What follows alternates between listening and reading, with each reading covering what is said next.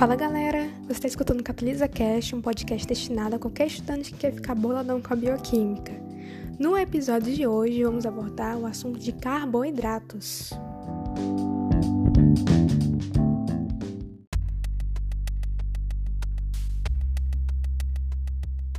Para a gente iniciar a falar sobre a macromolécula mais abundante do planeta, vamos revisar como é a estrutura dele.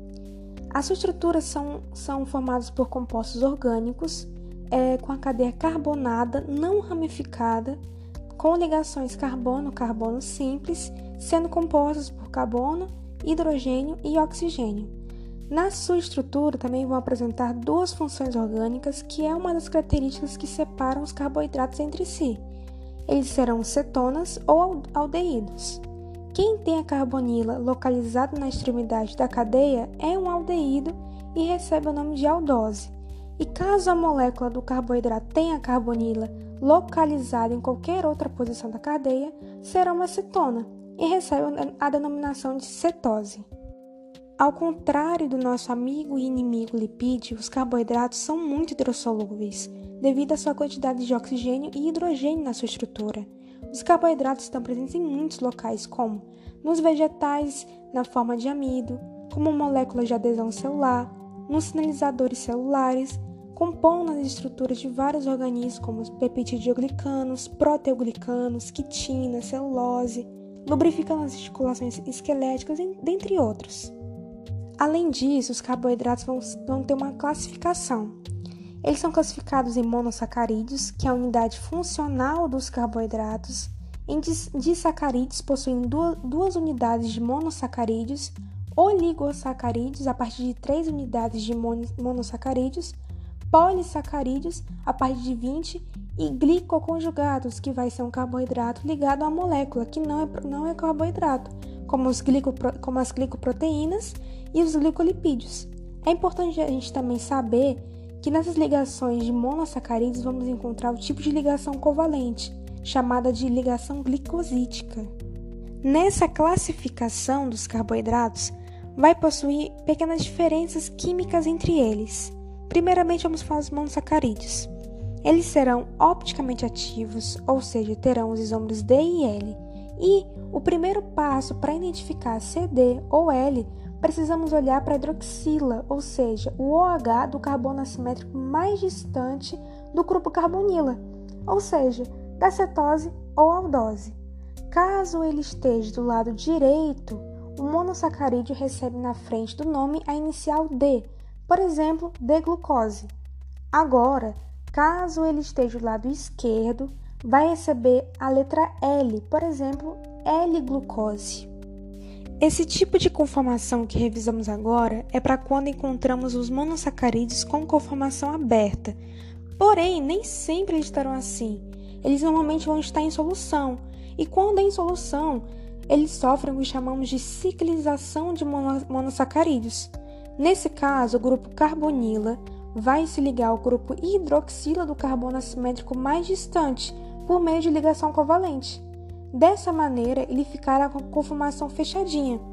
Porém, a gente também precisa saber que agora os monossacarídeos não vão mais receber o nome de cetose e aldose, e sim de M-cetal quando for uma acetona que ciclizar e M-acetal quando for um aldeído que ciclizar. Além disso, a classificação estereoisômera será também diferente, que agora passa a se chamar de anômeros.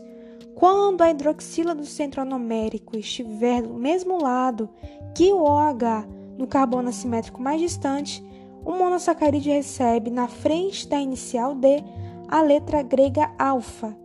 Já quando o grupo OH do centro anométrico estiver do lado oposto que a hidroxila do carbono assimétrico mais distante, receberá início da letra L a letra grega beta. Para você conseguir visualizar melhor, é como se fosse o mesmo esquema de cis e trans lá dos lipídios. Para cis será alfa, para trans será beta. Mas aí chega o questionamento. Meu Deus, para que, que eu preciso saber disso? Por que, que eu preciso. Tudo não é monossacarídeo. Para que, que eu preciso saber se é alfa e beta? Aí você se engana, meu cara e minha cara. Essa classificação auxilia as enzimas que digerem os carboidratos, na qual vou identificar através da sua conformação específica. Por exemplo, na nossa saliva temos uma enzima chamada de alfa-amilase, que é responsável por digerir o amido dos alimentos e transformá-lo em energia para o nosso corpo. É necessário então que ambos sejam da mesma conformação, para que a reação enzimática ocorra. Você já parou para pensar porque quando a gente come uma folha a gente fica pique modelo, já a vaquinha come um capim engorda que só? Isso é devido à conformação diferente das folhas. Nas vaquinhas, quem faz todo esse processo são bactérias, protozoários e fungos, que convivem em relação de simbiose, permitindo que a enzima celulase, que é a enzima de conformação beta, quebre a celulose, que também vai ser de conformação beta, presente na parede celular dos capins. Dessa forma, a gente conclui que não temos a capacidade de gerir a celulose e transformá-la em energia, devido à falta de uma enzima de conformação beta. Outra informação importante que devemos considerar é a capacidade de um monossacarídeo possui de ser um agente redutor, ou seja, substâncias que, quando em contato com outras, perdem elétrons e se oxidam. Isso é relevante na, na detecção qualitativa de presença de glicose na urina. Contudo, isso só será possível caso as extremidades anoméricas, ou seja, aquela extremidade que possui o carbono com um grupo funcional, sabe, esteja livre, esteja livre. Isto é, sem o envolvimento em ligação glicosítica, tem que estar solteirão. Como eu já disse anteriormente, a ligação de dois monossacarídeos se dá por ligação glicosídica. Esse evento magnífico ocorre quando o grupo hidroxila de um monossacarídeo reage com o carbono anomérico de outro monossacarídeo, havendo a formação de água após a ligação. Agora a gente vai entrar na segunda classificação.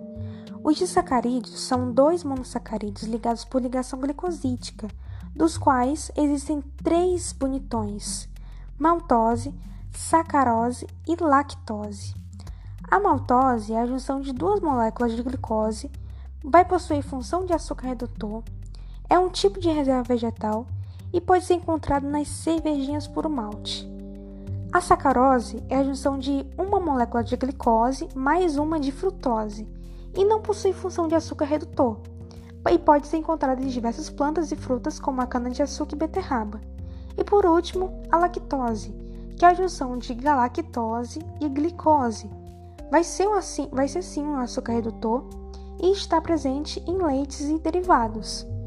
Todos esses disacarídeos vão possuir suas enzimas específicas que realizam a digestão e a obtenção de energia através da quebra, é, através da quebra em seus constituintes.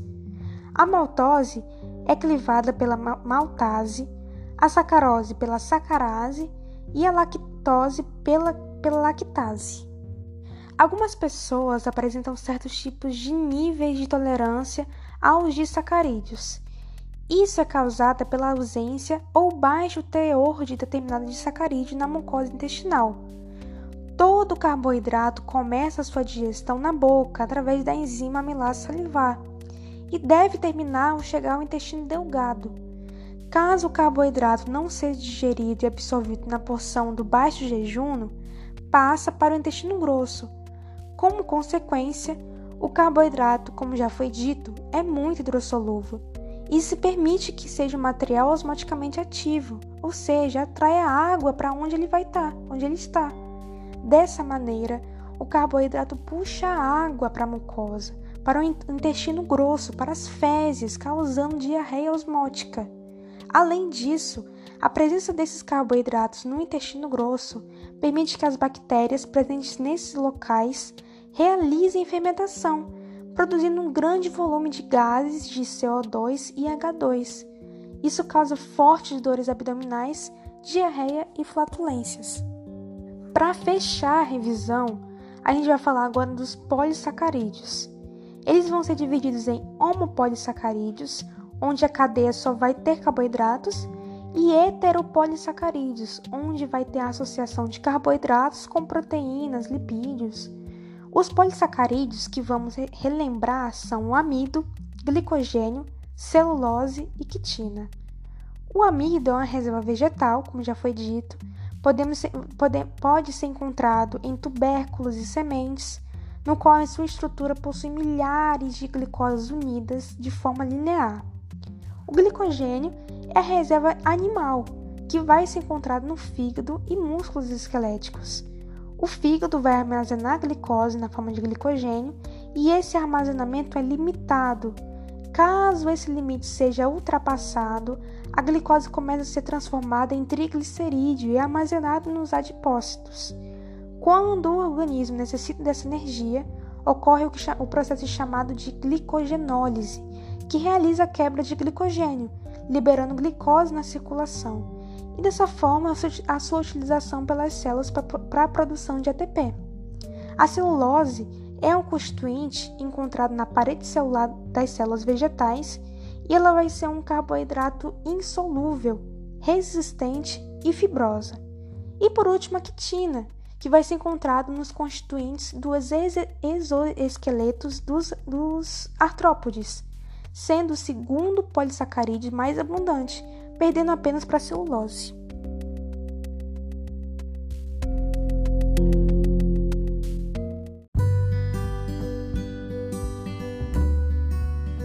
Bom, gente, esse foi o assunto de carboidratos. Eu espero que eu tenha ajudado nos seus estudos. E até o próximo episódio. Falou!